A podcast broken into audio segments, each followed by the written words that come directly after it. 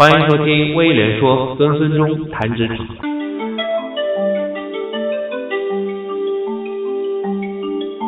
嘿，大家好，我是威廉。和大家聊了三期猎头不喜欢什么样的人之后，我想用这一期和大家先聊一聊猎头喜欢什么样的人之一。工作猎头这么多年啊，回想一下，让我印象最深刻的一个单词是 open-minded。Open 是打开、开放，Mind 是你的心态，是你的心灵，或者是你的思维。在中文中，open-minded 好像还找不到一个非常对应的词。我能想到像开放、开明、虚心、接受不同意见，但总感觉怪怪的。嗯，或许我们就先暂时称它叫豁达。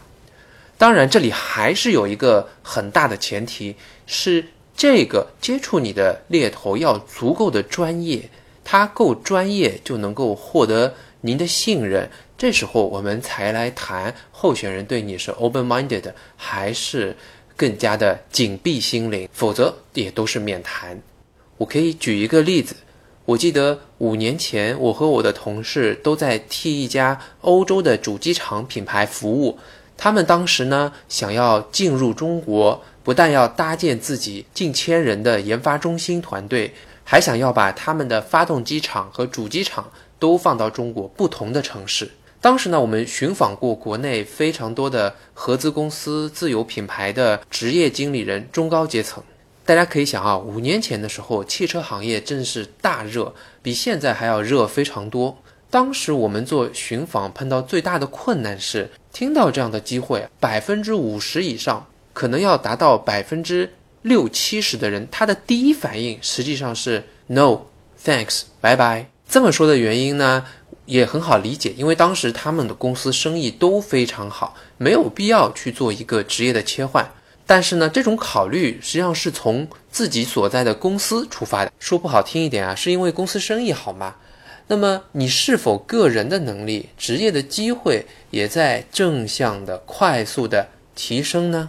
事到如今，我来想啊，极有可能的一种情况是，公司生意好，只是对你个人的职业生涯意味着你要去做更多重复性的事情。你的忙实际上是在 repeat 你所已经知道的、你已经会做的一些事情。而小部分 open-minded 的人，他是怎么样呢？不盲从，但也不一概拒绝。他们其实是非常聪明的，他会考虑说：哦，你为什么找我？这个机会又为什么产生？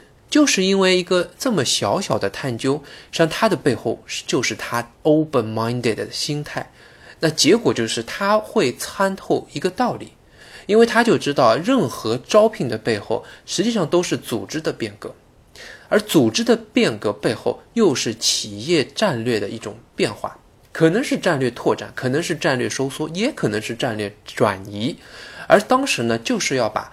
他们的在欧洲的这个主机厂来拓展到中国，这个时候你可能会想，这样的策略是有可能会成功的，也有可能会是失败的。那么个人放到这样的企业战略变化之中，你又应该怎么样考虑？Open-minded 的候选人，他的思维方式就演变成了说，我能不能在一定的时间框架内？既保证我工作的稳定性，又能够获得职业的提升，那就变成这样的一个矛盾的调和，真的是这样啊！有些人就从一个生产主任级别的人提升到了四大工艺的总监，有些人就从某一块的研发经理被提拔到了研发总监，并且呢，获得了无与伦比的参与外资企业在中国落地、新创啊、管理团队体系建立一系列的这样的机会。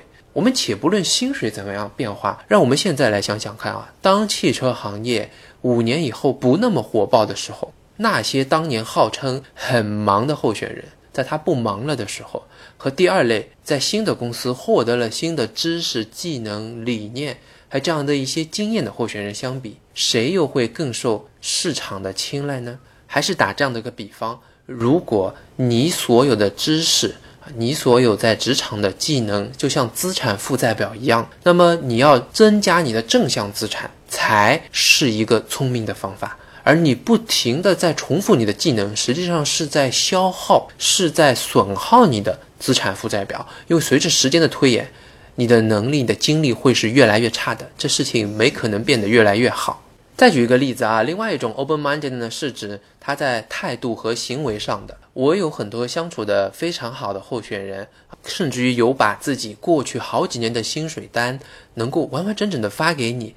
这样呢，我反而会替他做很好的保密。但通过这个，我可以看到他的薪水为什么第三年的时候起伏非常大，到现在会持平，最后一家又下降了。我还参加过一个 country manager 的生日宴，另外有一个 country manager 还把他当年的一本诗集送给了我，还有邀请我一起去长跑的等等。我觉得他们在态度上就很容易对你产生信任。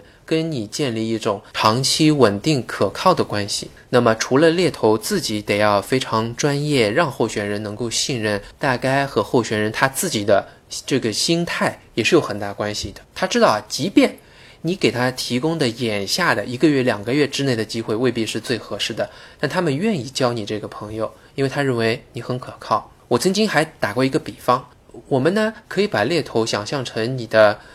导航，或者是你的谷歌地图。假设你在美国，你从波士顿要去硅谷，你会怎么样呢？你是坐飞机，还是搭乘美国的 Amtrak 火车，或者是在公路去开车？都有不同的交通方法带来的不同的一些特点和后果。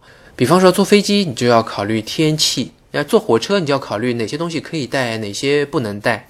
如果是要开车，那你打算从 I 九零 W 到 I 八零 W 这条路走呢，还是往这个 I 四零 W 先到山景城？这都不一样。你自己可能是一辆很好的野马跑车，你跑得非常快，但怎么样走，可能你未必清楚。诶，前面五公里的地方有拥堵，你不知道怎么样去避开。你可能是跑得非常慢的一辆捷达。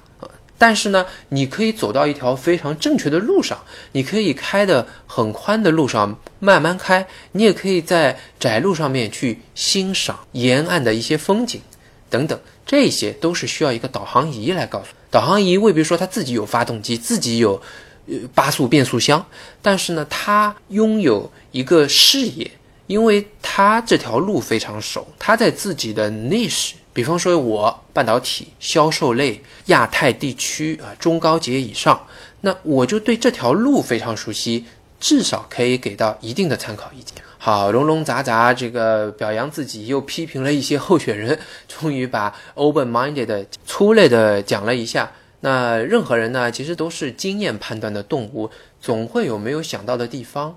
我的观点呢，也不尽然都对，只是在招聘上面，在半导体相关的领域还敢多讲几句，也希望你给我提出宝贵的意见。我们后面一期接着谈猎头喜欢什么样的人。拜拜。感谢您收听半导体猎头 William 带来的威廉说，分分钟谈职场。您可以在喜马拉雅及苹果播客平台搜索关键词“猎头 William” 关注，也欢迎半导体专业人士。搜索微信公众号“半导体行业动态”，关注并联系 William。感谢您的收听。